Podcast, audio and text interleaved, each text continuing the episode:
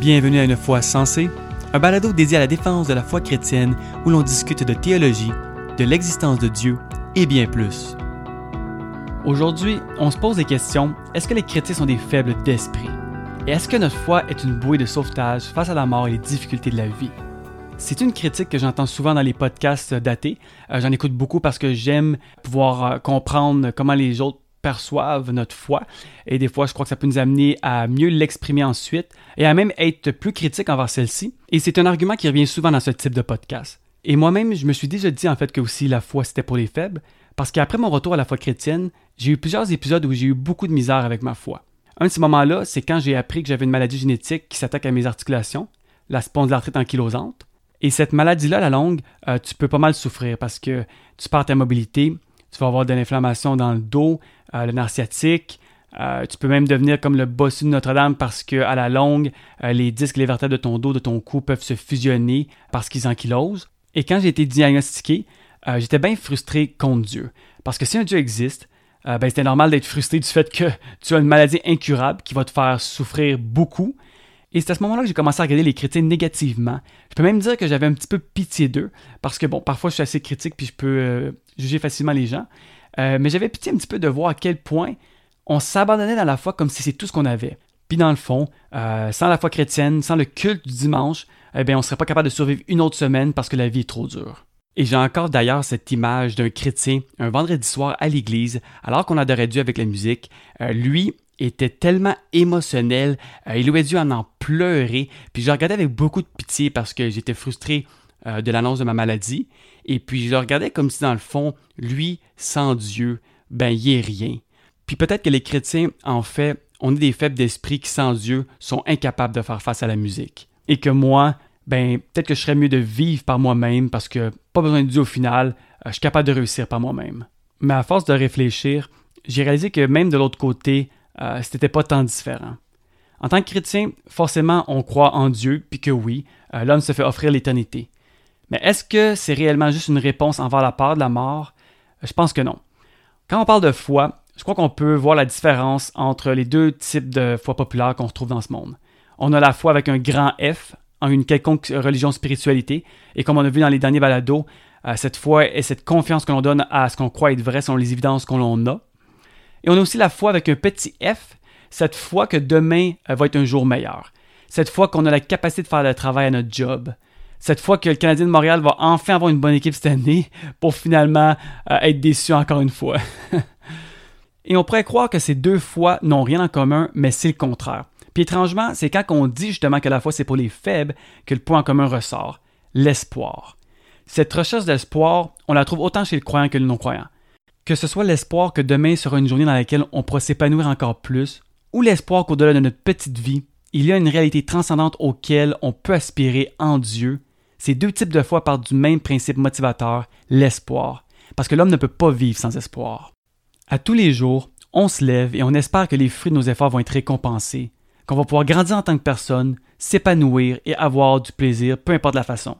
Les étudiants, ils vont utiliser toute leur force avec l'espoir de réussir leur cours, et s'ils perdent espoir, bien souvent ils décrochent.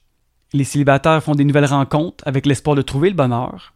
On fonde des familles avec aussi l'espoir de redonner à autrui, on planifie nos finances avec l'espoir d'une belle retraite si on est encore en vie. On planifie aussi acheter une maison, espérant que cet habitat nous rende plus heureux ou au minimum comble certains besoins. L'espoir fait partie de notre quotidien, euh, c'est partout autour de nous, c'est dans notre nature humaine et ça nous aide à élever nos attentes envers chaque aspect de nos vies à tous les jours.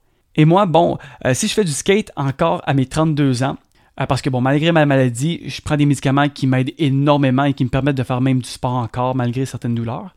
Mais si je fais du skate encore, c'est parce que j'ai l'espoir que ça peut m'apporter encore quelque chose. Si j'avais pas l'espoir d'en tirer quelque chose de positif, euh, par exemple juste avoir du plaisir, m'épanouir ou même m'améliorer un peu, ben j'en serais le skate tout de suite pour trouver un autre passe-temps dans lequel je pourrais m'épanouir. Parce que pas d'espoir pour moi, ben c'est la fin de ce sport. Et de façon plus large, pas d'espoir dans la vie, ben c'est la fin. Donc cette idée que la foi est pour les faibles d'esprit, euh, c'est faux. C'est un jugement facile qui est fait envers les religieux à cause de notre réticence à la religion, et des fois, peut-être qu'on cherche un petit peu à rabaisser les religieux facilement.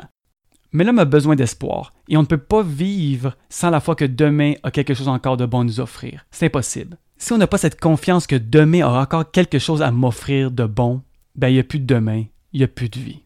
On connaît tous le dicton tant qu'il y a de la vie, il y a de l'espoir. Nous, les chrétiens, on se l'est réapproprié puis on affirme plutôt que tant qu'il y a de l'espoir, il y a de la vie. Parce que c'est quoi une vie sans espoir? Bien sûr, on le sait que, bon, de manière logique, s'il n'y a pas de vie, c'est impossible qu'il y ait d'espoir, mais une vie sans espoir n'est pas nécessairement mieux non plus. Victor Frankl est un juif qui a survécu à l'Holocauste et qui est bien connu pour son livre Men's Search for Meaning. Et dans ses livres, euh, surtout celui-là, il va partager des fois des histoires de, son, de ce qu'il a vécu dans les camps de concentration. Et une des choses qu'il a remarqué, c'était que la minute que l'espoir disparaissait chez certains prisonniers, eh bien, c'était déjà la fin de la vie. S'il n'y avait pas un espoir, que la vie avait encore quelque chose à leur offrir, malgré toutes les atrocités qu'ils vivaient, ben, la vie n'était déjà plus rien.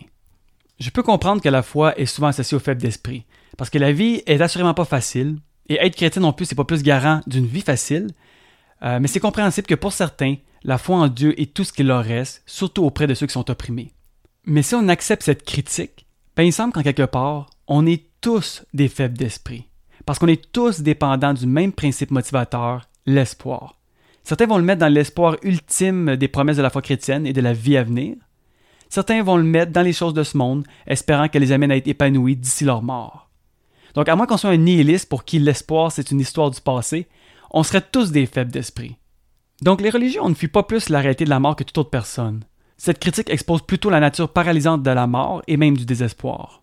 Et j'ai un ami à moi qui m'a toujours dit que la mort ne lui faisait vraiment pas peur.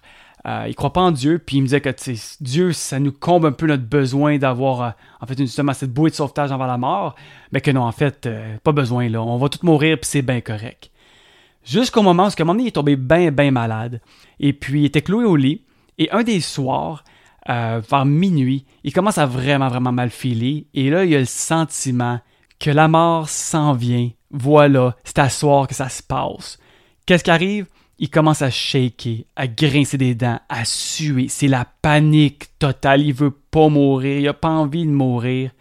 Et puis quand il me racontait cette histoire-là, ben il me dit que finalement, il a avoué que ouais, j'avais peut-être un petit peu plus peur de la mort que je le pensais. On a vu la même chose avec la pandémie aussi, que dans le fond, euh, dans les premiers mois, on savait pas trop à quoi on avait affaire, hein, quel type de virus, à quel point c'était mortel. Euh, puis le monde, on virait fou. Euh, à l'épicerie, il y en a qui prenaient quatre allées différentes pour être sûr de pas te croiser parce que si tu avais le virus puis que tu le pognais, ben t'allais mourir, c'est sûr. Il y en a qui pouvaient se laver les mains à en saigner. Cette peur était vraiment présente en nous tous parce que c'est normal. La nature de la mort est paralysante. Mais la foi n'est pas pour les faibles d'esprit, puis elle n'est pas un moyen pour apaiser cette peur de la mort. Parce qu'on a tous cette petite foi avec le petit F en nous. Ce jugement sur les religieux démontre que l'homme en fait peut pas vivre sans espoir, puis malheureusement, le suicide est la triste réalité de ce qui se passe quand on perd tout espoir. Et là, je dirais que non seulement les religieux ne sont pas des faibles d'esprit, mais à l'opposé, cette objection est un indicatif qu'on devrait peut-être avoir de plus grandes attentes envers le sens de la vie. Comme l'auteur et l'apologète C.S. Lewis le dit si bien dans son livre Mere Christianity, pour chaque besoin physique que l'on a, il y a quelque chose pour le combler. Donc j'ai soif, il y a de l'eau. J'ai faim, ben, il y a de la nourriture que je peux trouver. Si donc on a cet espoir en nous, euh, cette quête de sens, cette quête de vérité, on peut peut-être l'appeler cette soif spirituelle pour quelque chose de plus grand, mais que rien sur Terre nous satisfait, forcément, il doit y avoir quelque chose ailleurs pour la combler. C'est quand même fou qu'il y a 200 ans, les gens se battaient jour après jour seulement pour avoir de la nourriture sur leur table le soir. C'est le gros défi de l'époque. Et nous, aujourd'hui, on arrive tranquille à l'épicerie, puis bon, à part du papier de toilette durant la pandémie qui était sold out parce que le monde a viré fou, ben on a accès à une infinité de produits qui représentent la diversité gastronomique mondiale à portée de main. Puis malgré tout, malgré qu'on a pratiquement tout le minimum pour vivre, on reste vide à l'intérieur et rapidement insatisfait. Et si c'était parce que nous étions censés trouver notre espoir dans quelque chose de bien plus grand? J'ai pas peur de le dire, mais je crois vraiment que les chrétiens ont vit de manière totalement cohérente en rapport à nos sentiments et nos expériences. Parce que cette foi avec un petit F qui habite en chacun de nous révèle que la nature humaine aspire à une réalité bien plus grande que soi.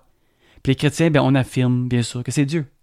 C'est certain que de vivre dans la misère, de vivre dans la pauvreté, de vivre sous de l'injustice, ça l'ouvre cette porte plus facilement à la recherche d'un plus grand espoir. Parce qu'on est peut-être plus propice justement à réaliser qu'on aspire à quelque chose de bien meilleur, et donc que nos attentes devraient être placées en quelque chose de plus grand que soi et alors on se tourne à Dieu. Parce que quand on a tout en abondance, ben, notre recherche de l'espoir est plus facilement divertie. Hein, même d'un point de vue socio-économique, on peut être plus facilement euh, moins sensible à la misère des autres parce qu'on a tout en abondance de notre côté. Mais honnêtement, quand on regarde au taux de suicide, d'anxiété, de dépression dans les pays occidentaux où l'on a pourtant tout, ben on réalise que l'homme est encore constamment à la recherche de cet espoir qui satisfera enfin son âme. Et si c'était Dieu, eh bien c'est exactement ce que le début du christianisme enseigne depuis toujours, qu'on avait été créé pour être en relation avec cette tête qu'on appelle Dieu, puis que le brisement de cette relation, eh bien c'est notre mort spirituelle. Donc les chrétiens, on n'est pas des faibles d'esprit, c'est juste qu'on reconnaît que notre recherche d'espoir, ben, elle ne sera pas satisfaite dans rien d'autre sauf Dieu et la foi chrétienne. C'est ce que Jésus a enseigné dans Jean 10, 10. Il va dire à ceux qui le suivaient qu'il n'est pas venu pour voler, euh, dérober et détruire, mais pour donner la vie en abondance. Et là, il voulait pas dire qu'il allait donner la vie en abondance matérielle, comme bien des chrétiens aimeraient ou même enseignent, mais qu'il est réellement venu euh, pour nous montrer que toute notre vie prend tout son sens dans sa personne, ses enseignements et ce qu'il a fait sur la croix. Que toutes les aspirations humaines seront seulement satisfaites en lui. La vraie question, ce n'est pas est-ce que les chrétiens sont des faibles d'esprit, mais quoi penser de notre recherche d'espoir? Est-ce que c'est une fausse alarme ou est-ce que c'est un signe qu'on devrait avoir de plus grandes attentes envers notre existence? Je vous laisse sur cette réflexion et je vous souhaite une excellente semaine.